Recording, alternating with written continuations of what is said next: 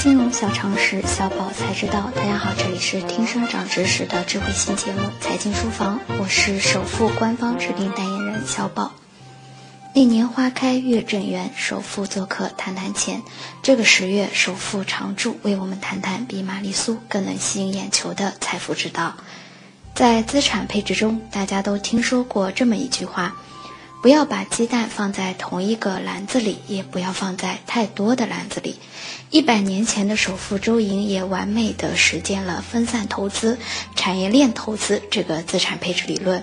其庞大的经商产业链更为人所折服。接管吴家生意后的周莹，不仅做盐商生意，还将业务范围扩大到自家所能掌控的茶叶、药材、棉花、棉布、蚕丝等各个行业。后来，他的生意有盐业、布匹、药材。票号、马帮等产业链堪比马云，生意种类多，业务范围广。在产业的选择上，周莹并非人傻钱多系列，而是谨慎选择，而且远离自己不熟悉的行业。在扩大版图的同时，靠谱保险的选择让吴家生意经久不衰。吴家当时有布、棉花、药铺、钱庄，家里还有马帮，相当于现在的快递。生意范围从四川、湖北、上海、湖南、广东到西藏、新疆、内蒙等等，跨产业、跨区域的多种类投资，成就了一个大义情商。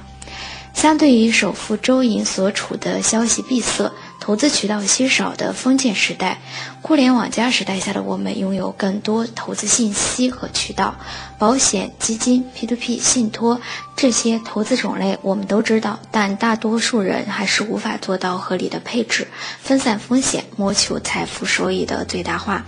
以前我们总说知识改变命运。但是现在我们却认为，当今的时代，财商才能改变命运。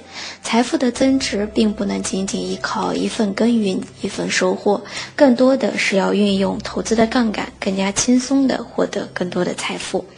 全球资产配置之父加里布林森就说过。做投资决策最重要的是要着眼于市场，确定好投资类别。从长远来看，大约百分之九十的投资收益都是来自于成功的资产配置。那么，如何进行分散投资的资产配置呢？是分别去 A、B、C、D 四个公司买十万基金，还是分别去 A、B、C、D 四个公司买信托基金 P2P 就可以了呢？事情当然不是这么简单，接下来我们就为您总结两个关键点：一、资产配置需要相关性低的资产组合。资产配置的动机是通过多元化的分散投资来降低风险，而风险管理的效果依赖于资产之间的相关性。如果您将投资组合分布于几种不相关的资产，当其中一种资产下跌时，并不代表您整个组合都失败，因为还有其他资产在上涨去获取收益。因此，在建立组合的时候，要充分考虑收益性、风险性、流动性的平衡，稳健收益的同时降低风险，使配置获得穿越牛熊的能力。第二，不仅要配，而且要配到位。一个科学的资产配置，除了各个资产都要配，还要配到位，如此才能平滑风险。获取长期的收益。首先，在跨地域国别配置上，我们要讲求地域的多元化，本土与国际配置，发达市场与新兴市场配置。其次是跨资产类别的配置，资产类别多元化，并且是非相关性的多元化，比如股与债的配置。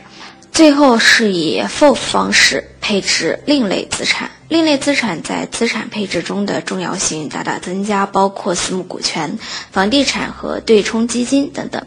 听过很多道理，却依然过不好这一生。听过这么多资产配置理论，您是否能做好投资理财呢？听过今天的节目，接下来我们都要认真反思如何做好投资理财第一步。当然，如果您已经有专业的投资顾问服务，就不用为这些事情烦恼了，只需要多问多听就可以。相信他们会给到大家想要的专业的资产配置方案。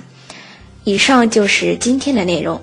即日起，大家可以在微信中搜索“金融理财峰会”全拼，加入财经书房会员会，实时掌握我们的节目动态。